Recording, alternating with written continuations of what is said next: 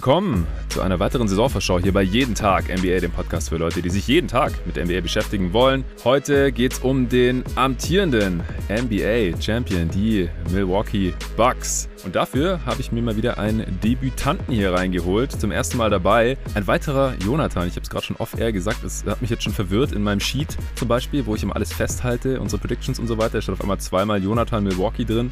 Und zwar ist der Jonathan Hammacher. Hey Jonathan. Hallo Jonathan. ja, ich äh, habe dich in meinem Sheet jetzt mal Jonathan H.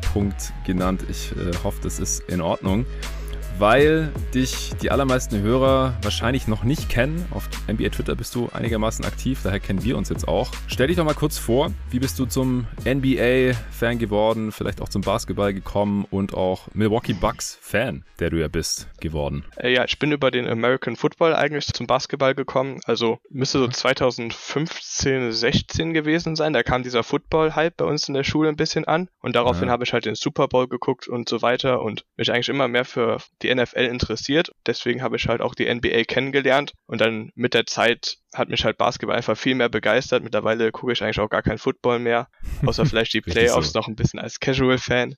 Und ja, die NBA verfolge ich täglich. Ja, zum Bucks-Fan bin ich eigentlich ein bisschen komisch gekommen. Also das war so eine strategische Überlegung, weil ich beim Football halt Sympathisant der Green Bay Packers war.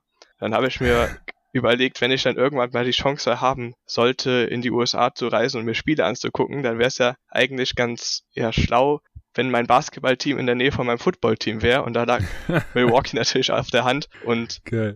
Am Anfang war ich dann nur deswegen Sympathisant, aber mit der Zeit habe ich einfach das Team auch echt mögen gelernt und ja, bin echt leidenschaftlich dabei. Ja, und hast genau den richtigen Zeitpunkt erwischt, denn nur ein paar Jahre später jetzt äh, sind sie ja auch ganz oben auf dem NBA Olymp angekommen mit ihrem griechischen Superstar Yannis Antetokounmpo. Ja, war eine richtig heftige Saison und in den Finals äh, standen sich ja dann auch die Lieblingsteams der beiden Jonathans heute hier im Pod gegenüber. Jetzt in der Offseason hat sich ja nicht so viel getan. Man hat äh, PJ Tucker nicht gehalten. Man ist trotzdem in die Luxury Tags gegangen und äh, hat Bobby Portis gehalten. Man hat noch ein paar Spieler reingeholt, wie man hat für Grayson Allen getradet. Man hat Rodney Hood sich reingeholt. Man hat Ogilvy. Shemi Ogilvy, wie hätte ich, wie kann ich ihn vergessen, äh, von den Boston Celtics reingeholt und George Hill ist ein Rückkehrer bei den Milwaukee Bucks. Also bisschen die Bank verändert. Starting Five könnte dieselbe sein wie in der letzten Regular Season. Wenn Dante DiVincenzo irgendwann zurückkommt, das ist noch relativ unklar. Er trainiert noch nicht wieder 5 on 5, wie du mir gerade schon gesagt hattest. In der Preseason ist er auch noch nicht aufgetaucht. Ähm, deswegen wird die wahrscheinlich erstmal anders aussehen müssen als auch noch in den späteren Playoff-Runden dann, als PJ Tucker gestartet ist. Aber so im Großen und Ganzen hat man jetzt hier dieses Championship-Team erstmal zusammengehalten geht aber trotzdem nicht als Titelfavorit, zumindest wenn man sich so Wettquoten anschaut oder auch die GM-Survey oder ja, verschiedene Podcasts sich anhört und so weiter, äh, nicht als Favorit hier in die kommende NBA-Saison. Wie geht's dir jetzt als Fan ja, erstens mal nach dem Gewinn der Championship und jetzt auch vor Start der kommenden Saison. Ja, also mit dem Titel ist man natürlich extrem glücklich, gerade weil die letzten beiden Playoff-Jahre sehr frustrierend waren. Also ich habe sowohl 2019 als auch 2020 eigentlich zweimal fest, also fast fest damit gerechnet, dass man in die Finals kommt und hm. dann ist man halt auch gerade sehr frustrierend raus geflogen, weil es auch nicht irgendwie knapp war, sondern gerade gegen Miami letztes Jahr. Und deswegen hatte ich letztes Jahr einen gewissen Pessimismus. Und gerade als man dann die ersten beiden Spiele gegen die Nets verloren hat oder auch als Janis sich gegen die Hawks verletzt hat oder mhm. Phoenix die ersten beiden Spiele in den Finals gewinnen ja. konnte. Das waren alles so Punkte, wo ich echt schon die Hoffnung verloren hatte und deswegen war es umso schöner, dass am Ende dann auch mit dieser Performance in Game 6 von Janis zum Titel gereicht hat mhm. und mit der, also die Offseason fand ich eigentlich ganz gut. Also ich bin zum allerersten Mal froh, dass die Owner wirklich Geld ausgegeben haben. Das war ja in Milwaukee immer so eine Frage. Hat jetzt, glaube ich, die vierthöchste Payroll hinter den Nets, Warriors und Clippers. Das ist als Small Market Team auf jeden Fall gut. Ja. Und er ist halt ein bisschen die Frage, ob man das Geld jetzt sinnvoll ausgegeben hat, gerade in Bezug auf Tucker. Ich habe mir das mittlerweile vielleicht auch ein bisschen schön geredet, aber man hat auf jeden Fall halt diesen wichtigen Bestandteil in der Defense und auch gerade in der Playoff-Defense verloren. Und das könnte noch sehr interessant werden. Ja, ja, auf jeden Fall. Da sprechen wir dann auch gleich noch im Detail drüber. Wer startet denn jetzt, solange Dante DiVincenzo noch nicht wieder fit ist? Was denkst du? Also, ich glaube, über die anderen vier Starter müssen wir gar nicht groß reden. Das sind ja Janis, Middleton, Holiday und Lopez. Ja. Und ähm, gerade auch nach den neuen Eindrücken in der Preseason glaube ich, dass Grayson Allen starten wird. Also Bud hat auch schon glaube ich, mal durchklingen lassen, dass er im Training halt sehr viel mit den anderen vier Starter trainiert und auch im Preseason-Spiel gegen die Thunder. Also haben Allen, Janis, Holiday und Middleton immer zusammen gespielt, sind immer gleichzeitig runtergegangen und sind auch gleichzeitig wieder raufgekommen. Das zeigt eigentlich, dass Bud Allen sehr viele Spielminuten mit den anderen vier Startern geben will und deswegen mhm. spricht eigentlich auch vieles dafür, dass Allen starten wird. Ich finde das eigentlich auch die richtige Wahl. Man hat natürlich mit Connaughton noch eine andere Alternative, aber Allen ist halt einfach ein relativ ähnlicher Spielertyp wie DiVincenzo, kann auch ein bisschen mehr mit dem Ball noch machen und deswegen bin ich eigentlich auch recht zufrieden mit der anscheinenden Entscheidung, die getroffen wurde. Ja, das ergibt für mich auch durchaus Sinn. Also so wie Allen ja auch zuletzt in Memphis gespielt hat und ja, dass man jetzt auch unter anderem für ihn auch in die Luxury Tags reingegangen ist, ähm, ergibt es schon Sinn, dass er erstmal startet und wenn DiVincenzo dann zurückkommt, dann kann man immer noch sehen, so wie fit ist der, äh, wer spielt besser, mit wem passt das besser, wer dann da letztendlich der fünfte Starter ist. Richtung Playoffs die beste fünf, sieht die dann auch so aus für dich? Ähm, mögliches Closing, Line-Up, vielleicht auch gerade dann, wenn es wirklich, ja, um das Weiterkommen in den Playoffs geht, in den späteren Runden äh, wieder in die Finals einzuziehen oder vielleicht dann in den Finals jetzt, aber bei den Brooklyn Nets habe ich halt Pascal gefragt, so wie sieht die beste Five gegen die Bucks aus? Deswegen drehen wir jetzt hier vielleicht mal die Frage um, so die, die beste fünf dann gerade, wenn es vielleicht gegen die Nets geht. Ja, also gegen die Nets, glaube ich, wäre man, oder wäre es am besten, wenn man mit Janis auf der 5 spielt. Hm einfach weil man dann ähm, offensiv ein bisschen mehr Spacing reinbekommt, mhm. weil bei allen Qualitäten, die Lopez als Fünfer hat, bringen halt andere Spieler einfach mehr Spacing mit und für mich war halt ja die größte Schwäche in der Netzserie einfach, dass die Netz relativ einfach den Korb oder den Weg zum Korb für Janis und auch für Holiday zumachen konnten, ohne dass sie es die Bugs bestrafen konnten. Und wenn man dann vielleicht gerade mit Connington und Allen noch zwei Schützen in den Ecken stehen hat, die das auch wirklich bestrafen können, ähm, bin ich da einfach ein bisschen komfortabler offensiv und ja, defensiv ist halt ein bisschen die Frage, weil ich glaube nicht, dass man gegen die Netz groß switchen kann, weil Durant wahrscheinlich jedes Matchup einfach auffressen wird, genauso wie auch Harden, wenn er fit ist. Hm. Und aber ich, ich würde jetzt Lopez auch nicht für eine schlechte Alternative halten und er wird auch auf jeden Fall viele Minuten spielen.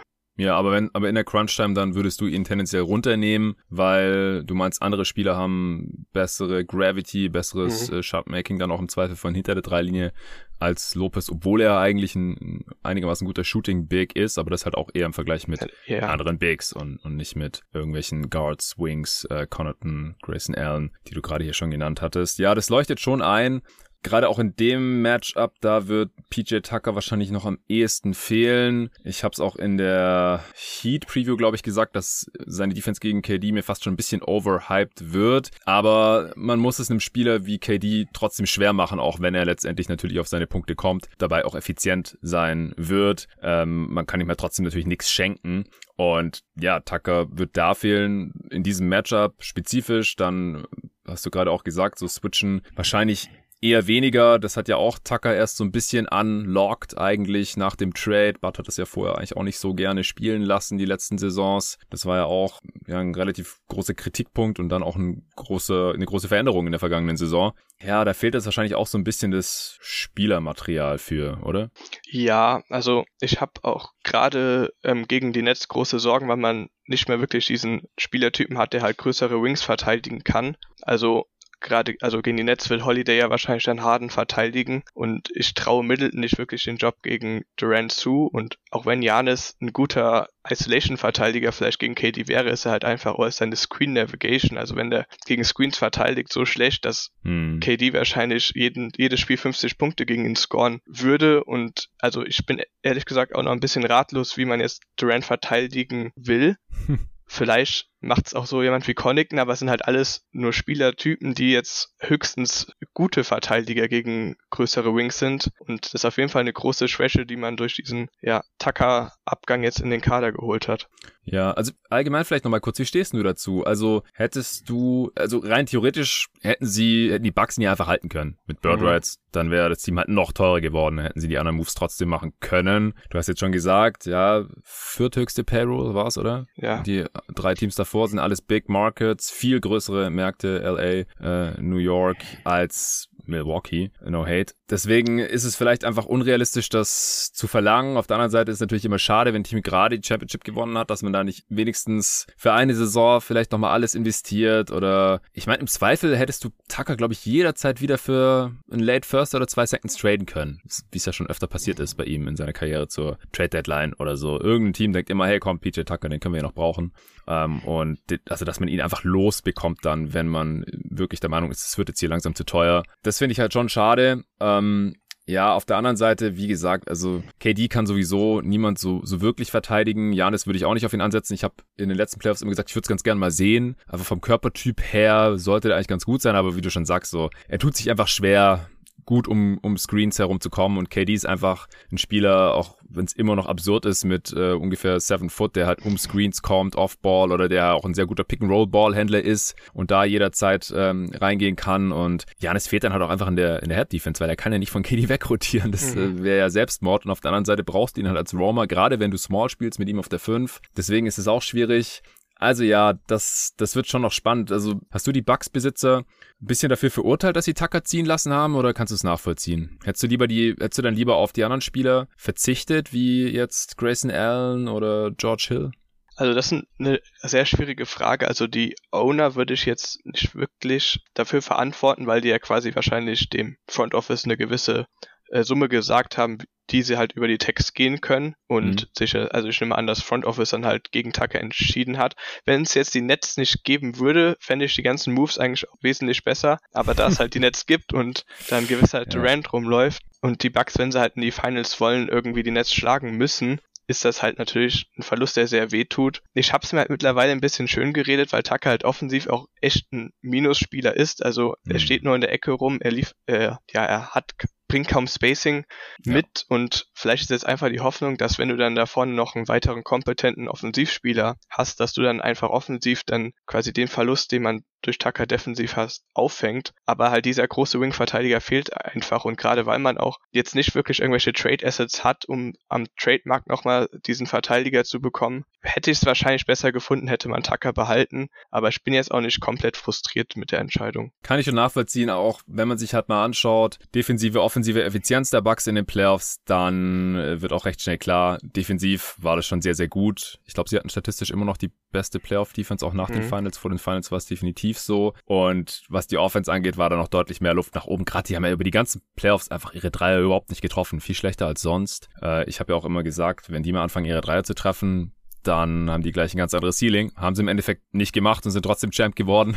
Also da geht schon noch was am offensiven Ende und selbst wenn der Defense dann da ein bisschen nachlässt, die Frage ist halt so, wie stark, welchen Impact hat dann PJ Tucker im Endeffekt wirklich gehabt oder dass man halt nicht mehr switchen kann dass man nicht mehr diese Scheme-Versatilität mitbringt mit diesem Roster. Das muss man halt sehen. Aber ich glaube, unterm Strich auch ist es jetzt kein Drama. Es ist schade, aber es ist kein Drama. Ja, also man muss natürlich auch gucken, dass Tucker einfach der LeBron der Rollenspieler ist, oder wie alt er mittlerweile einfach ist, dass es halt jedes Jahr auch passieren kann, dass er halt athletisch nochmal stärker abbaut und vielleicht wäre mhm. der Vertrag dann auch relativ schnell, also wäre er ihn nicht mehr wert gewesen. Ich hätte ihn trotzdem bezahlt, aber ich kann mir jetzt auch zum Beispiel einen Heat vorstellen, dass er dieses Jahr in den Playoffs gar nicht mehr den Impact haben wird, den er bei den Bucks hatte. Einfach, ich fand auch, man hat schon in den Finals gesehen, dass er Probleme hatte, jetzt so Booker-Spieler zu verteidigen oder auch ja. gegen Paul, da kamen die schon teilweise recht einfach an ihm vorbei und das, also wie gesagt, es, es ist einfach nur schade, weil man jetzt gegen die Nets nicht mehr so ein gutes defensives Matchup hat.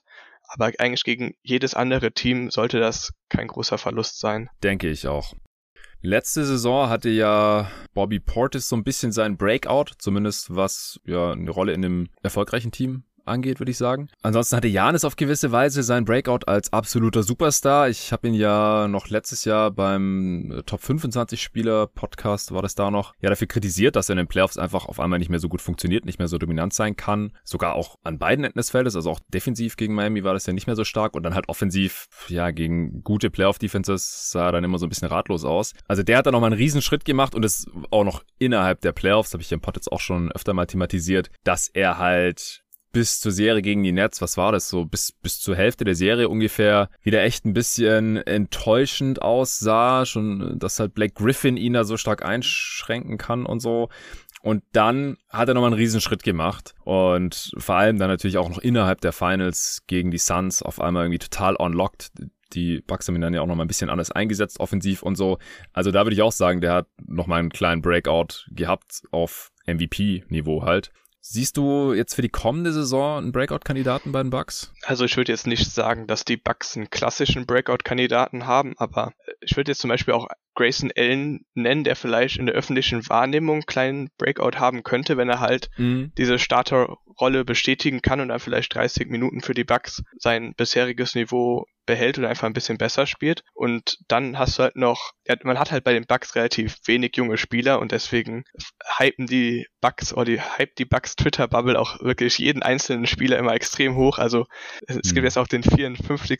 Pick dieses Jahr, der schon wieder in den Himmel gelobt wird. Da gehe ich aber gar nicht mit, sondern man hat ja noch Jordan Nrora, der Name ja. ist auch ein bisschen schwieriger auszusprechen, den ich halt wirklich sehr interessant finde. Ist halt ein ja sehr guter Shooter, der sich auch den Wurf ähm, selbst kreieren kann halt sehr unathletisch ist und deswegen nicht zum Korb kommt, aber gegen Ende der letzten Regular Season und über den Sommer auch in den, bei den Olympischen Spielen fand ich, hat er gewisse Fortschritte gerade defensiv gehabt und auch im Playmaking, dass ich ihm mittlerweile vielleicht zutrauen würde, dass er den Sprung halt schafft, ähm, so den achten, neunten Rotationsspot zu, zu bekommen. Hm. Dazu muss er halt, wie gesagt, defensiv zumindest mal auf ein durchschnittliches Niveau kommen. Der war er letzte Saison leider noch gar nichts und auch im Playmaking. Er hat halt, er konnte für sich selbst auch die Würfe, wie gesagt, relativ gut kreieren, aber den freien Mann hat er halt wirklich selten gesehen. Da hat man jetzt auch in den ersten Preseason-Spiele schon einzelne Flashes gesehen. Da sollte man natürlich nicht zu viel drauf geben, aber ich bin eigentlich relativ optimistisch, dass er zumindest von der Bank her Rotationsminuten für ein NBA-Team spielen kann. Und deswegen kann mhm. ich mir eigentlich auch vorstellen, dass wenn die Saison gut für ihn verläuft, er auch in den Playoffs oder Anfang der Playoffs vielleicht so 10 bis 15 Minuten bekommt. Und das wäre dann schon ein kleiner Breakout. Ja, auf jeden Fall.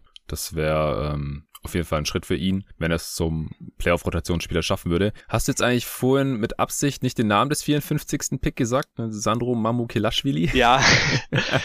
die Bucks haben da irgendwie ein kleines Fable. Also auch der 60. Pick ist auch irgendwie Georgios Kalaitzak oder irgendwie sowas. Kalaitzakis. Genau, Kalaitzakis. Äh, nicht, dass die hier die Griechen an die Gurgel gehen. Genau. nee. Okay. Aber das wäre schon irgendwie interessant. Ja, ich glaube, Kevin Pelton hat neulich ein Ranking auf Twitter rausgebracht. Die meisten meisten Buchstaben in Nachnamen der Liga haben, glaube ich, die Milwaukee Bucks. Also mit den Antetokounmpo Bros ja. und Mamukelashvili und Kalaitzakis haben sie da ja schon einige Kandidaten, die viele Buchstaben in den Nachnamen haben und da das Total nach oben ziehen. Warte mal. Hm. Ja. Ich habe gerade schon gedacht, weil er hier schon rumgelaufen ist und sein Wohnmobil irgendwie Startplay gemacht hat, also ich sitze ja noch in Portugal hier, dass ich hier vielleicht gleich die, ich habe hier noch eine Tür offen, weil es ziemlich warm ist, dass ich die vielleicht gleich mal zumache, wenn er jetzt wegfährt, dann hat sich das erledigt. Gut, machen wir weiter. Siehst du irgendjemanden im Kader, der zu viele oder zu wenig Minuten bekommen könnte von Coach Bart? Ja, so gerade schon angesprochen, hoffe ich einfach, dass Nvora halt die Chancen bekommt, die sich diese ähm, Minuten zu erarbeiten. Mhm. Also Bart hat auch immer wieder recht positiv von ihm jetzt gerade in der Offseason und im Training Camp gesprochen, deswegen bin ich eigentlich auch recht zuversichtlich. Ich habe ein bisschen Angst, dass Ojale zu viele Minuten bekommt, dass man ihn halt als ja Tucker-Ersatz sieht und sich vielleicht denkt, dass er diese Rolle einnehmen kann. Ja. Ich weiß nicht, ob das, ob das die wirklichen Gedanken des Coaching-Staffs sind, da Ojale bisher auch einfach noch keine Preseason gespielt hat, aber er sollte auf jeden Fall nicht diese Rolle bekommen. Und Obwohl er fit ist, hat er keine Minuten bekommen, oder was? Nee, der ist, also der stand noch auf dem Injury Report, also ah, okay. der hatte irgendeine Soreness oder irgendwie sowas, also hm. genauso wie Rodney Hood. Ja, hm. und äh, man sollte ihn halt jetzt nicht, einfach nicht als Tacke-Ersatz sehen und ihn dann halt diese 20 bis 30 Minuten bekommen, auch wenn ich nee eigentlich erwartet, dass man ihn zumindest einmal ausprobiert, aber langfristig und gerade in den Playoffs sollte das jetzt halt nicht die bevorzugte Wahl sein. Und ja, dann noch vielleicht noch generell hoffe ich einfach, dass man weniger Minuten von Portis ohne Janis oder Lopez sieht. Das hat man letztes Jahr relativ häufig in der Regular Season gemacht. Mhm. Und das hat mich echt immer in den Wahnsinn getrieben, weil Portis einfach kein guter Rim Protector ist. Er als Switch-Verteidiger hat er sich echt gemacht. Also gerade auch in den Playoffs konnte er dann gegen Wings und Guards für einen Big relativ gut verteidigen, aber er ist einfach nicht athletisch genug, um wirklich den Ring alleine zu beschützen. Und also ich habe gerade noch mal rausgesucht, also alleine hat er halt einfach, also wenn er ohne Janis oder Lopez auf dem Parkett steht, hat er, haben die Bucks ein Defensivrating von 120 gehabt und mit Janis wird das halt so äh, Defensivrating von 106 und mit Lopez zu 110 und das ist einfach so ein großer wow. Unterschied ja. und er hat halt letztes Jahr 40 Prozent seiner Minuten ohne einen von beiden gespielt und das ist einfach viel zu viel und ich habe das Uff. auch die ganze Regular Season nicht wirklich verstanden und da hoffe ich einfach, dass man ja, dass man ihn jetzt einfach diese Minuten konstant mit Janis oder Lopez gibt. Ja, das ergibt durchaus Sinn. Wird sich am Spielstil irgendwas ändern, deiner Meinung nach? Also letzte Saison haben wir da schon äh, durchaus mal Veränderungen gesehen. Erst in der Regular Season wurde da ein bisschen mehr ausprobiert und dann in äh, den Playoffs natürlich auch. Wir haben jetzt schon festgestellt, mhm. dass ohne Tucker halt Switchen nicht mehr so viel möglich sein wird. Könnte sich sonst noch irgendwas ändern? Ich glaube, im Großen und Ganzen wird der Spielstil beibehalten. Also ich erwarte eigentlich trotzdem, dass man noch einigermaßen viel switcht im Vergleich zu den Jahren 2019 und 2020, einfach weil man jetzt auch gesehen hat, dass das Erfolg bringt und mit Connington und Allen, Middleton und Holiday zum Beispiel hat man, glaube ich, auch eine Line-Up, wo man relativ gut durchswitchen könnte. Hm. Ich glaube, dass man offensiv auch genauso bleibt. Also man wird ja viel in Transition gehen, viel, also versuchen möglichst schnell dann auch Dreier zu werfen. Der Dunker-Spot wird anscheinend beibehalten, auch wenn ich jetzt eigentlich in den ersten Preseason-Spielen fand, dass man ähm, häufiger versucht hat, einfach zu cutten, wenn jemand zum Korb gezogen ist, was mir eigentlich besser gefallen hat, ja. weil es dann einfach nicht so statisch ist. Also ganz kurzer Einschub für die Hörer, die jetzt nicht so tief in der Bucks-Offense drin sind, auch wenn ich es mit Tobi, glaube ich, mal hier äh, ein bisschen ausgeführt habe. Dieses offensive Scheme, dass sie halt, dass die Bucks ganz gerne einen Spieler im, im Dunker-Spot platzieren. Das wurde vor Start der letzten Saison so ein bisschen angepriesen, unter anderem auch bei The Athletic. Haben die da nicht beim Training oder im Training Camp sogar mit Klebeband da irgendwas abgeklebt da unten, dass da immer einer drinstehen soll oder so? Ja. Aber das war ja schon in den Playoffs 2019, glaube ich, war das aufgefallen, dass halt, wenn Janis in die Zone gezogen ist, dass dann halt ständig irgendwie ein George Hill oder so da unten drin gestanden ist oder ein Eric Bledsoe im Dunker-Spot und dass deswegen halt da immer noch ein weiterer Verteidiger einfach noch ein Body rumgestanden ist in der Zone und wir uns halt immer gefragt haben, so, was zur Hölle passiert da? Also gerade bei George Hill, der halt dann in der Corner einfach so normalerweise spacen könnte. Bei Bledsoe macht das jetzt wahrscheinlich nicht so einen riesen Unterschied, weil der sowieso dann nicht verteidigt wurde. Aber das wurde halt relativ viel gemacht und dann halt auch äh, vor Start der letzten Saison oder während der laufenden Saison auch nochmal thematisiert dass es halt auch gewollt ist, dass man halt auch diese Help Rotations da irgendwie erzwingen möchte, damit dann halt auch Easy Dump-Off-Pässe für Janis sich eröffnen, wenn halt dann immer der weitere Defender des Bucks Offensivspielers immer direkt zu Janis natürlich kommt, wenn er sich Richtung Korb bewegt. Und, und das sind jetzt aber eher Cuts und nicht mehr so statisch. Also es war jetzt nur in der Preseason, also da will ich, mhm. will ich jetzt auch gar nicht viel drauf geben, aber also ich, ich hab's vor allem, ich fand den Dunker-Spot eigentlich auch ganz gut, solange da halt Leute wie Connaughton und Di Vincenzo ähm, stehen, aber es war halt auch relativ oft stand da mhm. auf einmal Lopez im Dunker-Spot und da habe ich mir gedacht, was soll das, weil du, ja, wie du schon gesagt hast, dann gibst du quasi dem verteidigenden Team noch einen weiteren Defender, den man auf Janis dann halt in dem Fall, ja. Genau, noch ein Big, der halt wahrscheinlich auch noch ein, zumindest mal ein durchschnittlicher Rim Protector ist und mhm. das verstehe ich halt einfach nicht, aber ich fand das, man hat auch schon in den Playoffs ein bisschen mehr mit Cuts gearbeitet und auch generell war der Dunker-Spot auch nicht mehr so statisch wie 2019, also die haben sich dann auch oft halt quasi rausbewegt, um dann da einfache Pässe, ja, für Janis sich quasi anzubieten und ich halte es im Großen und Ganzen eigentlich auch für eine gute Idee, weil Janis ist noch nicht der Playmaker, der dann reingeht, den Kopf, also in die Zone geht, den Kopf hoch hat und dann irgendwie den freien Schützen irgendwo draußen finden kann. Der braucht halt mhm. auch wirklich diese, ähm, diese Option in der Mitte, aber ja. man sollte das halt ein bisschen dosierter einsetzen und ich finde eigentlich Cuts auch eine gute Lösung dann. Gerade aus der Corner haben die es relativ häufig in der Preseason gespielt, um das halt einfach ein bisschen Flexibilität reinzubringen, aber ich garantiere ja. für nichts, dass das auch in der Regular Season passiert ist, ist mir einfach nur jetzt aufgefallen wäre durchaus sinnvoll, ist einfach noch ein Stück weit dynamischer. Hast du sonst noch irgendwas, was sich am Spielstil ändern könnte oder was du dir vielleicht auch wünschen würdest? Ja, also ich, eine kleinere Sache ist einfach noch, dass vielleicht ein bisschen mehr Off-Ball-Actions noch passieren. Das hat man letztes Jahr schon mit Forbes implementiert und ich glaube, dass man das dieses Jahr auch durchaus mit Ellen machen kann, dass halt einfach dadurch ein bisschen mehr Spacing entsteht, dass vielleicht, wenn Janis in die Zone geht, auf der anderen Seite dann ein Screen für einen Shooter gestellt wird und dadurch die Help Rotation nicht sofort kommen kann und so weiter. Halt solche kleineren Wrinkles, weil hm. die Bugs Offense eigentlich oft sehr statisch war und das hat sich schon verbessert, aber da kann man auf jeden Fall noch ein bisschen mehr tun. Ja,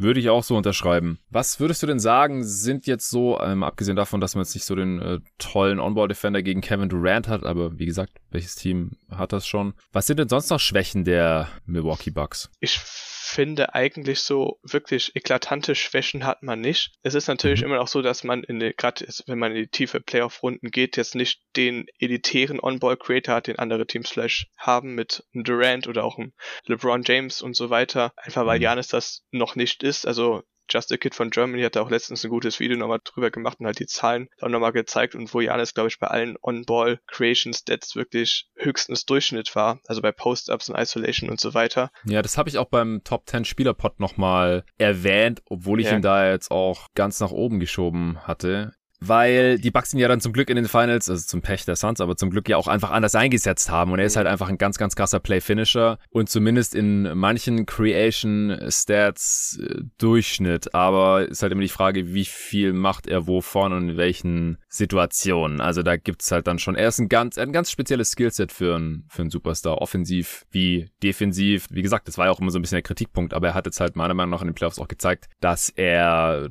trotzdem auf dem höchsten Level gewinnen kann, dass er trotzdem unstoppable sein kann. Und ich glaube halt auch, also ich traue immer noch zu, er ist eigentlich immer noch pre-prime, so crazy das klingt, dass er da nochmal was dran ändern kann. Also es wäre halt mal geil, wenn er einfach verlässlichen Post-Move hätte oder wenn er seine kurzen äh, Jumper da vom, vom Zonenrand noch besser treffen würde. Solche Sachen, aber ich weiß auf jeden Fall, was du meinst, ja. Und äh, natürlich Shoutout Julius, mit dem ich nachher noch die Lakers-Preview aufnehme. Ja, oder auch die Freiwürfe. Da habe ich übrigens eine gute Nachricht. Oh ja. Ähm, weil im Preseason-Game gegen die Thunder, wo er es auch Hannes das erste Mal gespielt hat, hat er noch einen Dribbling vorm Freiwurf gemacht und dann sofort geworfen. Uh. Also die Routine hat sich anscheinend wirklich verschnellert, aber er hat auch beide nice. Freiwürfe sofort verworfen, deswegen. Scheiße. Doch keine Good News. ja.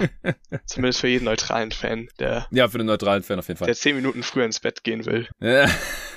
Ja, also da hatte ich ja auch so ein bisschen die Hoffnung, dass jetzt halt der mentale Knoten da ein bisschen geplatzt ist, weil er dann in Spiel 6 da auf einmal ungefähr alle Freiwürfe getroffen hat gegen Phoenix. Also das kann ja nicht an der Technik gelegen haben, dass er in den Playoffs dann auf einmal im Schnitt, was waren das, 10% schlechter getroffen hat oder sowas in der Karriere? Oder noch mehr sogar. Das weiß ich grad. Ja, also auf jeden Fall kannst du gucken, wenn du magst. Er hat, ähm, oder ich kann auch nicht mehr schauen, das ist eigentlich ja mein Job.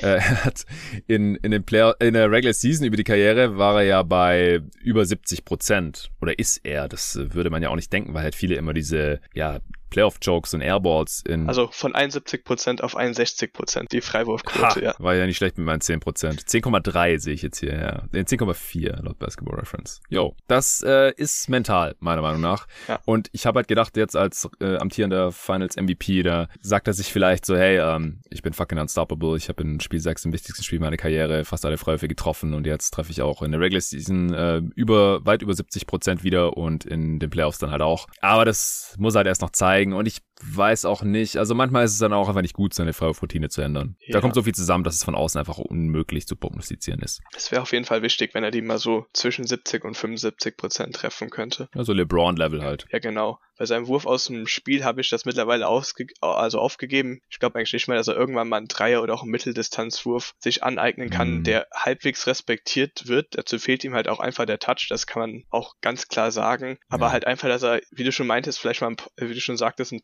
Post-Move hat, wo der mal zum Korb kommt oder einfach so sein, sein Finishing am Korb noch ein bisschen diversifiziert, dass er halt mhm. dann einen Push-Shot, der auch gegen die Suns zum Beispiel exzellent getroffen hat und so weiter, dass sie einfach konstant zu einer Waffe werden können. Und wenn er dann auch sein Playmaking einfach verbessert, dann ist das auf jeden Fall schon ein viel besserer Spieler als die letzten Jahre. Und das sind alles noch Bereiche des Spiels, wo er sich auch realistisch noch entwickeln kann. Ja, genau. Ich hatte dich unterbrochen. Du hattest gesagt, die Bucks haben keinen elitären On-Ball-Creator, weil ja Middleton und Holiday sind es halt in der Form auch nicht. Also einfach, weil sie auch zu inkonstant als Scoring Threats sind. Äh, darf ich verraten, äh, das, was du mir in, war das in den Finals nach den ersten beiden Spielen? Auf jeden Fall in den Playoffs hast du mir noch geschrieben, nachdem wir da mal auf Twitter diskutiert hatten, welchen Spieler du jetzt doch lieber als Middleton äh, im nee. Team gehabt hättest. ja, das, da war ich ein bisschen euphorisiert. Ich glaube, das war, oh Gott, jetzt das ist ein bisschen peinlich. War das Spiel 5, wo der so explodiert ist mit 38 Punkten, irgendwie 20 in einem Viertel? Äh, äh, irgendein Spiel der Hawks-Serie war es auf jeden Fall. Da war ich voll euphorisiert. Middleton? Ja. mhm. Und habe dann irgendwie auf Twitter geschrieben, dass Middleton als eigentlich ein Top 20 Spieler sein sollte, was natürlich mittlerweile, habe ich es auch anerkannt, ein bisschen Quatsch war, aber. Ja, ey, so weit außerhalb der Top 20 ist der ja gar nicht gelandet. Aber ich wollte eigentlich darauf hinaus, dass du mir irgendwann in den Playoffs, können wir natürlich auch nachschauen, äh, geschrieben hast, ja, ich glaube, ich hätte doch lieber Bradley Beal im Team. Ach ja, genau. weil ich da ja auch mit dir und mit äh, Tobi Bühner hitzig diskutiert hatte, weil ich halt meinte, ey, Bradley Beal ist ein ganz anderer Scorer und Creator für sich selbst als Middleton, dass ich halt glaube, dass der ein Team wie die Bucks äh, leichter zur Championship führen könnte. Jetzt haben sie es natürlich auch ohne ihn geschafft und nichts gegen Middleton, aber das war ja teilweise schon vogelwild in den Playoffs. Ja. Also im Endeffekt hat's gereicht, aber er ist der beste Pull-up-Shooter der Bugs und das ist, glaube ich, nach wie vor, wenn er es nicht noch sich nochmal signifikant weiterentwickelt und er ist ja auch schon, ist er schon über 30? Uh, 31, glaube ich, warte. Ja, ich habe es ja eigentlich auch one click away. Ähm, ah, ist die Age 30 Season, ja. ja. Er ist 30 geworden am 12. August. Ja, alles Gute nachträglich. ja, also da kann man halt eigentlich nicht mehr von signifikanten Verbesserungen ausgehen, denke ich. Ich will es nicht komplett ausschließen, dass er da konstanter wird, aber er ist da schon heftig unkonstant und Drew Holiday natürlich noch in viel ja. größerem Maße. Und ich stimme dir auch zu, dass Janis wahrscheinlich nie einen Pull-Up-Jumper, sei es nur aus der Midrange, entwickeln wird, der verteidigt wird. Nicht nur, weil er da zu schlecht trifft, sondern auch, weil er einfach viel zu gut in der Zone ist. Keine gegnerische Defense mit je denken, oh scheiße, ich muss Janis jetzt hier verteidigen, äh, weil der Wurf gefährlicher ist oder weil das dann gefährlicher ist, wenn ich ihn offen lasse, als wenn er dann an mir vorbeizieht und in die Zone geht. Das wird bei Janis einfach nicht passieren. Das äh, sehen wir natürlich bei anderen Spielern wie Durant oder so, habe ich ja vorhin gesagt, dem wird man einfach keinen freien Jumper anbieten normalerweise. Aber Janis halt never ever, der da kann jederzeit seinen Dreier nehmen. Die Dreier sind immer frei, Immer, immer. Und deswegen ist die Quote halt auch nicht so besonders beeindruckend von ihm. Leider. Also ja, das sehe ich auch weiterhin als Schwäche, aber wir haben, haben jetzt auch gesehen, dass es halt reichen kann, wobei es wahrscheinlich dann auch wieder ein bisschen Matchup-abhängig sein wird, formabhängig, Shooting-Luck abhängig, wie auch immer man das dann nennen möchte. Aber unterm Strich hatten die Bucks da ja auch noch ein bisschen Luft nach oben, zumindest was die Dreierquote als Team auch angeht. Gibt es noch irgendwelche Stärken und Schwächen, die wir gar nicht besprochen haben? Ich glaube nicht. Also es sind halt wieder diese gewohnten Stärken der Bugs, dass sie halt relativ wenig Versuche am Korb zu lassen, die dann auch ja. eine relativ geringe Quote haben. Offensiv ist halt noch ein bisschen das Problem, dass man trotz Janis relativ wenig Fouls zieht. Also hm. bei den Four Factors sieht man das, glaube ich, warte ich auch. Ich hatte das sogar eben noch auf. Ja, das war ja auch in den Finals so witzig, dass da sich halt auch zwei Teams gegenüberstanden, die beide extrem wenig Fouls ziehen und dass es dann halt ja. eigentlich auch relativ wenig Fouls gab das in der Serie. Eine, also man hat eine Freiwurfrate von 17,8, das war halt der 23. Platz in der Regular Season und das sollte eigentlich mit dem Janis ein bisschen besser werden, aber mm.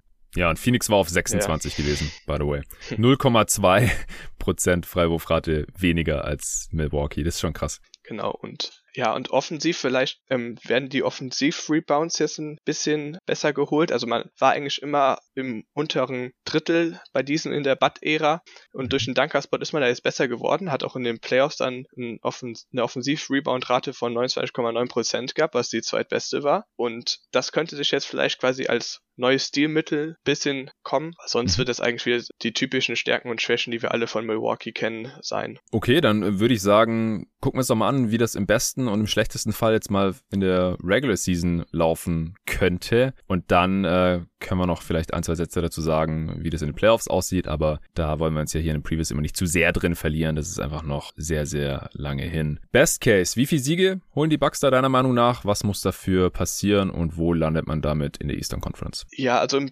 Best Case traue ich den Bucks schon 64, 65 Siege zu. Also jetzt mhm. ungefähr das, was halt Utah auch letztes Jahr geschafft hat. Also die hatten, glaube ich, eine Expected Win per 82 Games von 64, irgendwas.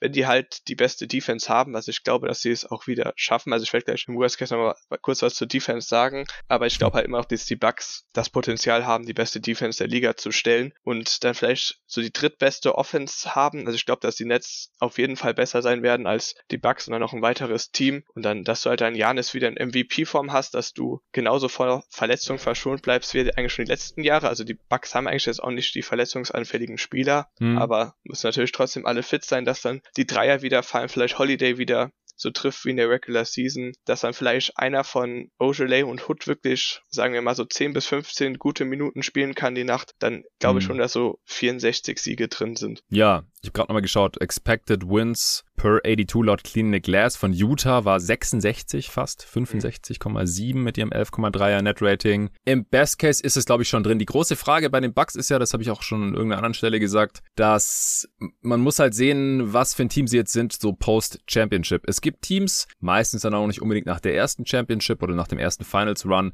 aber es gab halt schon Champs, die dann in der folgenden Regular Season es eher ein bisschen langsamer angehen lassen haben. Gerade in der Defense. Da hängt natürlich auch ein großer Teil von der Motivation ab. Die Bucks sind ja auch ein Team, die einfach in der Regular Season schon genug gewonnen haben, in Anführungsstrichen. Also Janis MVP, Defensive Player of the Year, der hat da schon alles gewonnen, was man so gewinnen kann. Bud Coach of the Year. Klar, da waren manche Spieler in dieses Kaders jetzt noch nicht dabei und letztes Jahr in der Regular Season, da waren wir jetzt auch nicht ganz oben am Start ähm, also schon deutlich hinter den Jazz zum Beispiel. Umgerechnet wären das 54 Siege gewesen. Da kann man schon 10 draufpacken, wenn man, wenn man Bock hat. Ja, also wenn Janis jetzt halt wirklich rauskommt und sagt, ey, ich bin der King hier, ich bin der beste Spieler der Liga und ich verprügel euch jede Nacht und meine Freunde hier machen mit, dann kann das auf jeden Fall sein. Das, das kann schon sein. Ich meine, die Warriors, die haben auch 73 Siege geholt nach der Championship.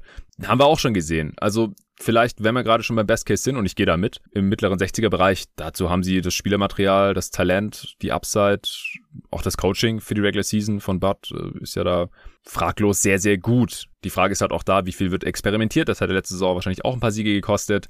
Aber wie siehst du das? Wie schätzt du deine Milwaukee Bucks da ein? Äh, worauf bezogen jetzt? Also, dass die, wie wahrscheinlich ist dieser Best Case? Also denkst du, da gibt's dann eher so ein bisschen, ja, Fatigue. Die Offseason war jetzt auch kürzer als in einer normalen Offseason. Sie hatten einen langen Playoff-Run. Ähm, Spieler, die dann ihre WWchen hatten. Ja, das hat diesen krassen Injury-Scare. Wird man es eher ein bisschen ruhiger angehen lassen? Also, wir kommen jetzt noch nicht zum Realistic Case, aber nur mal so, Denkst du, das ist einigermaßen realistisch, dass sie jetzt wirklich rauskommen und auf allen Zylindern feuern? Ich hoffe einfach, dass man aus den letzten Playoffs trotzdem gelernt hat und gesehen hat, dass halt der Homecourt Advantage gegenüber den Nets wahrscheinlich schon sehr wichtig wäre in den Playoffs. Mhm. Und ja, es kommt halt drauf an, wie du schon sagst, wie man die Regular Season angeht. Also, wenn man jetzt, da ist ja auch Bud großer Fan von, einfach versucht, dass wirklich jeder Spieler hundertprozentig fit für die Playoffs ist, dann wird man diese 64 Siege, glaube ich, nicht erreichen. Aber wenn man jetzt quasi als Ziel setzt, wirklich wieder First Seed zu werden, und ich meine, man hat 2019 und 20 hat man halt auch auf 82 Spiele hochgerechnet diese 64 Siege geschafft. Hm. Also es ist schon realistisch, aber es kommt halt wirklich drauf an, ob man jetzt zum Beispiel dann Janis vielleicht ein bisschen mehr Load managt, gerade weil er jetzt ja auch noch Probleme mit seinem Knie anscheinend hat und so weiter. Und es ist wahrscheinlich so eine Einstellungssache. Also spielerisch glaube ich auf jeden Fall, dass sie es schaffen, aber ist halt ein bisschen die Frage, ob sie es hundertprozentig auch wollen. Ja, genau, das ist, das ist die große Frage. Ja, Worst Case, ähm, ich glaube, da müssen wir dann davon ausgehen, dass sie es nicht wirklich wollen. Was muss da aus deiner Sicht noch passieren und wo landet man da, dass dann der schlechteste Fall eintritt? Also, wie gesagt, katastrophale Verletzungen von ja. Janis oder auch Holiday oder Middleton außen vor. Ja, also ich finde, man war defensiv letztes Jahr relativ nah am Worst Case dran. Also zum einen, weil man hm. relativ viel ähm, halt einfach ausprobiert hat. Das hat einem defensiv sehr viel gekostet. Das wird dieses Jahr nicht mehr so sein. Man hat jetzt auch eine einigermaßen hohe Kon Kontinuität, die man letztes Jahr nicht hatte. Mhm. Und letztes Jahr hat man auch zum Beispiel eine katastrophale Dreierquote gegen sich bekommen. Also man hatte die zweitschlechteste der Liga, bei offenen Dreier die drittschlechteste und so weiter. Und wie du auch schon häufig im Pod gesagt hast, kann man das ja als Defensive nicht wirklich beeinflussen. Und dort hatte man relativ viel Pech. Und deswegen würde ich als defensiv als Worst Case eigentlich wieder so den zehnten Platz sagen. Ich glaube einfach, dass man mit Janis und Lopez in der Regular Season da so eine so ein Anker hat, dass du dann nicht wirklich auch nur durchschnittlich werden kannst. Und offensiv, ja. wenn vielleicht Janis jetzt nicht, sich nicht wirklich weiterentwickelt, man vielleicht auch gerade mit Janis viel als On-Ball-Creator ausprobiert, was man auf jeden Fall machen wird, aber vielleicht er das da auch ja nicht wirklich gut ist, dann Holidays Quoten ein bisschen wieder runtergehen, vielleicht auch sowas wie die Quoten von DiVincenzo und Connington, die es letztes Jahr auch, glaube ich, Career Yards von draußen hatte, dass man da dann vielleicht so den zehnten bis zwölften Platz hat. Ich glaube, wie gesagt, dass der Floor der Bucks in der Regular Season relativ hoch ist, weil man halt einfach mit Janis wahrscheinlich den dominantesten und besten Regular Season Player hat, selbst wenn er jetzt nur ein normales Jahr für seine Verhältnisse spielt und ja. dass man dann letztendlich so bei 50, 49 Siegen rauskommt, Homecourt Advantage auf jeden Fall auch hat, solange es jetzt keine größeren Verletzungen gibt. Ja, aber das ja nochmal fünf weniger als sie umgerechnet letzte Saison in der verkürzten gehabt hätten. Also ich dachte gerade, du sagst dann echt 54 oder so als Worst nee. Case, weil du meintest, letztes Jahr war schon der Worst Case so ungefähr. Ja, also nur defensiv. Also defensiv, offensiv ja. hat, hatten ja, wie gesagt, relativ viele Career Year. Also ich glaube, Connaughton hat irgendwie seine Dreierquote mhm. um 4-5 Prozent verbessert, DiVincenzo auch und so weiter. Und das kann sich natürlich alles wieder zurückregressieren. Und auch Holiday, ja, der, okay. der in den Playoffs deutlich schlechter getroffen hat als in der Regular Season und so weiter. Ja. ja. Best Case hatten wir 65 gesagt. Gehe ich mit. Worst Case sagst du 49. Ich, ich sag 50, das ist eine schöne Du sagst Zahl. 50. Ja, gut. Dann sag ich 49. Also, ja, das kann schon, kann schon sein, dass die Dreiquote ein bisschen regressiert und dass man es dann ein bisschen langsamer angehen lässt einfach und dann in beiden Kategorien halt irgendwie gerade so um Platz 10 herum landet und dann reicht es wahrscheinlich halt nicht für viel mehr als 49, 50 Siege. Jetzt ist halt, wie gesagt, die große Frage, so was sehen wir als realistischer an? Haben die Bucks jetzt mega Bock in der Regular Season oder warten die einfach nur auf die nächsten Playoffs, um ihren Titel zu verteidigen? Wir schauen uns da wie immer natürlich die Over-Underline an. Für Milwaukee liegt die bei 54,5. Gehst du drüber? Ich gehe sogar relativ sicher drüber. Also mhm. Danny LaRue hat ja bei der Over-Under immer dieses Gedankenspiel, dass man halt fünf Siege runter und drüber geht und sich dann anschaut, wie realistisch das ist. Und wie gesagt, 49 Siege oder auch 50 Siege wären für mich der absolute Worst Case, der natürlich ein, irgendwie eintreffen kann, aber ich halte ihn jetzt nicht wirklich für realistisch. Und 59 Siege halte ich, sind auf jeden Fall drin. Also ich glaube schon, ja. dass Bud wieder Janis und auch Holiday und Middleton, die jetzt ja noch bei Olympia waren und dadurch eine noch kürzere Offseason hatten, Stimmt. relativ wenig Minuten im Vergleich zu anderen Superstars geben wird. Aber ich glaube eigentlich trotzdem, dass die Bucks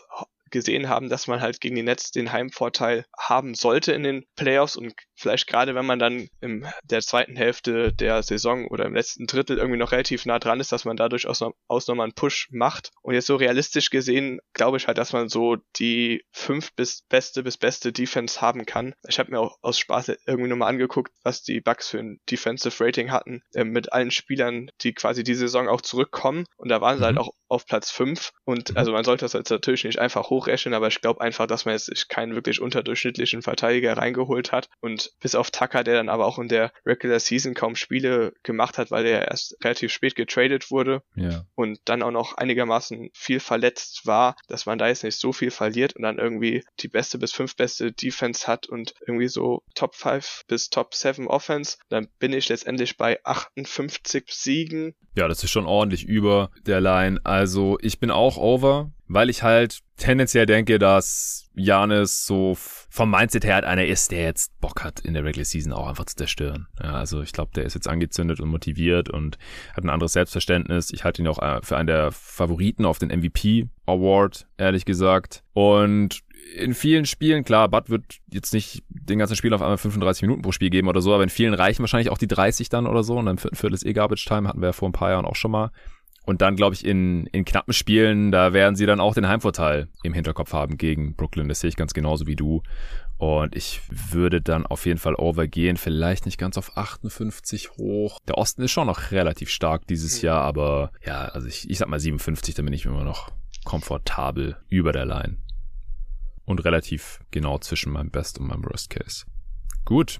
Hast du jetzt noch einen interessanten Aspekt zu den Bugs, den wir gar nicht besprochen hatten?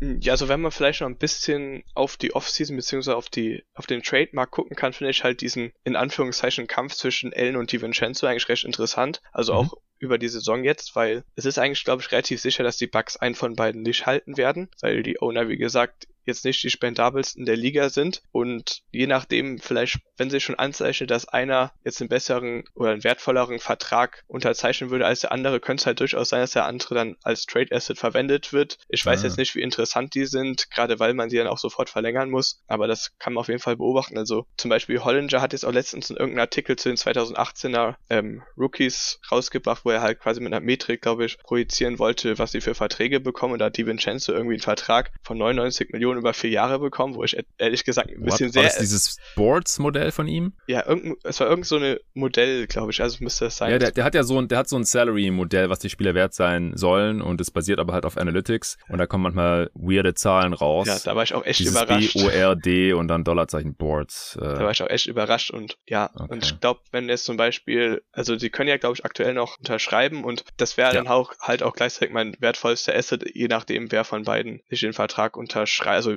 realistisches Asset. Ich glaube jetzt nicht, dass Janis, Holiday oder Middleton getradet werden, weil Janis tradet man nicht und ich glaube, Middleton nee. und Holiday, da fehlt auch einfach das Paket, um da wirklich einen besseren Spieler reinzuholen, weil man halt kaum noch Picks hat oder interessante junge Spieler.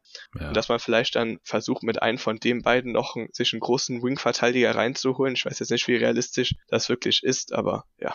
Ja, wenn da irgendwer verfügbar wird und dann möchte man lieber so einen noch relativ jungen Guard im letzten Rookie-Deal. Ja, ja, warum nicht? Das halte ich jetzt auch nicht für ausgeschlossen.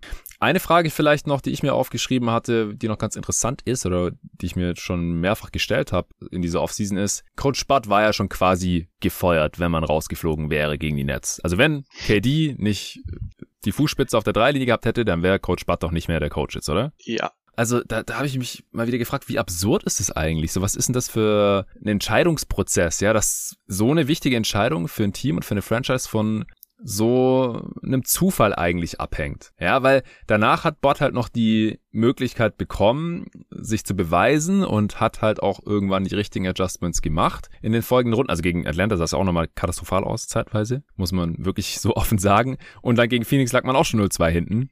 Äh, teilweise Pech, teilweise Unvermögen. Aber im Endeffekt war es ja jetzt auch die richtige Entscheidung, dass man ihn verlängert hat, oder? Würdest du da auch zustimmen? Ja, also bei Bud ist das ein bisschen ähnlich wie Janis, der dann irgendwie auf einmal in den Finals seine beste Serie gecoacht hat und das auch wirklich gut gemacht hat. Also nur als kleines Beispiel, wie er die Eckendreier abgestellt hat von den Suns, die er dann, glaube ich, ab Spiel 3 kaum noch welche mhm. Nehmen konnten und so weiter. Da hat er wirklich gut ja. gecoacht und auch mit ja, Monty Williams Moment das mithalten können, er wirklich meiner Meinung nach zu den Top 3 Coaches der Liga gehört. Mhm. Und ja, also ich glaube, man muss ihn einfach verlängern. Also du kannst ja mit dem Coach jetzt nicht die Championship gewinnen und ihn dann gehen lassen. Ist natürlich auch ein bisschen die Frage, was du für Alternativen hattest. Also ich glaube, zur Netz so zwischen der Netz und Hawks Serie kam dann Carly auf den Markt. Da, da habe ich schon versucht, mich auf ihn einzustellen, aber du wirst halt wahrscheinlich realistisch gesehen auch keinen besseren Coach bekommen. Und bei Bud war das auch nie die Frage, ob mhm. er jetzt bestimmte Systeme spielen lassen kann. Ich glaube, wenn der, wenn du ihm sagst, er soll jetzt ein bestimmtes System eintrainieren, kann er das auch relativ gut machen. Er ist halt einfach, oder er war halt immer, er wollte nicht wirklich seine Systeme dann innerhalb der Serien wechseln, war da nicht so flexibel und ja, vielleicht genau. ist, war es bei ihm halt auch eher ein mentales Ding, dass er halt sich in seinem Lieblingssystem wohler gefühlt hat, als das jetzt irgendwie wirklich eine, eine fehlende Fähigkeit von ihm war, andere Systeme spielen zu lassen. Und er hat zumindest jetzt in den Finals gezeigt, dass er halt auch in den Playoffs gut coachen kann und man wird, hätte halt wahrscheinlich einfach keinen besseren Trainer gefunden, außer man hätte jetzt irgendwie das Risiko mit einem Rookie-Head-Coach, äh, hätte das Risiko eingegangen und deswegen, ja, hat man halt Bad gehalten, finde ich auch die richtige Entscheidung, aber wie gesagt, das sah, also die Heat und Suns-Serie hat er gut gecoacht, aber was er da bei den Nets und auch gegen die Hawks teilweise gemacht hat, sah das echt sehr schlimm aus. Ja, also ich bin wirklich gespannt, was jetzt der wahre Playoff-Bud ist. Das äh, werden wir dann ab April sehen. Ich hätte ihn auch gehalten, gar keine Frage, aber ich habe echt nochmal so drüber nachgedacht in einem ruhigen Moment. Ey, Coach Bud hatte echt Glück, dass er nochmal die Möglichkeit mhm. überhaupt bekommen hat, sich zu beweisen. Das hat er getan und jetzt sehen ihn alle natürlich ganz anders. Er hat die Championship gewonnen, er hat eine Vertragsverlängerung bekommen und er wird da jetzt auch nicht, wenn es jetzt nächste Saison irgendwie nochmal schieflaufen würde, kann ich mir nicht vorstellen, dass sie ihn dann sofort entlassen würden, weil, wie du schon gesagt hast, Championship Championship Coach, der hat dann erstmal äh, eine ziemlich lange Leine für eine Weile. Okay, also über das beste Asset haben wir schon gesprochen. Findest du, die Bucks haben einen richtig schlechten Vertrag? Nicht wirklich. Was ist das Schlechteste? Nee, sieht eigentlich relativ clean aus. Also Middleton und Holiday sind halt gut bezahlt worden, aber das ist wahrscheinlich in Milwaukee geht das auch nicht anders. Und das habe ich ja letzte Offseason auch schon gesagt. So, hey, der Trade für Holiday, den habe ich gefeiert, so, und ich konnte mir auch nicht vorstellen, dass man den macht und dann aber nicht gleichzeitig sagt, äh, sich quasi rückversichert, dass Janis und er auch verlängern, weil sonst gibst du nicht alle zukünftigen Picks ab. Mhm. Hat sich ausgezahlt, deswegen alles cool. Middleton ist auch noch ähm, bis 2023 mindestens da und hat dann noch quasi eine, eine Play Option, also ist eigentlich eine ETO technisch gesehen, aber ja, höchstwahrscheinlich auch bis 2024 dann noch am Start. Und so lang ist man halt eh nicht besonders flexibel. Und das Ziel war halt, Ziel Nummer eins bin ich immer noch der Überzeugung war, Janis zu halten, egal ob man damit jetzt Champ wird oder nicht. Und jetzt ist man auch noch Champ damit geworden, also finde ich, kann man da wirklich nichts mehr kritisieren und dann der nächsthöchste Vertrag ist der Brook Lopez mit 13,3 Millionen. Das ist auch vollkommen in Ordnung und alle anderen verdienen halt so 5 Millionen, 4 Millionen oder noch weniger. Das ist äh, schon ganz gut. Es ist einerseits natürlich teuer, diese Big Three, aber wie gesagt, im, im besten Fall haben sie ja jetzt gezeigt, kann es auch für die Championship reichen. So. Dann wären wir durch. Wenn du nichts mehr hast zu deinem Lieblingsteam, würde ich sagen, das war doch äh, echt cool. Also war doch ein sehr gelungenes Debüt hier bei Jeden Tag NBA. Zum ersten Mal ein Podcast von dir, Jonathan. Vielen, vielen Dank, dass du dir die Zeit genommen hast heute. Danke dir, dass ich da sein durfte. sehr gerne. Wenn es in Zukunft was zu besprechen gibt bei den Milwaukee Bucks, dann weiß ich, wo ich mich melden werde. Allen natürlich auch danke fürs Zuhören und da das hier eine Supporter-Only-Folge war, natürlich auch allen vielen, vielen Dank für euren Beitrag, dass es jeden Tag NBA noch geben kann. Bis zur nächsten Preview.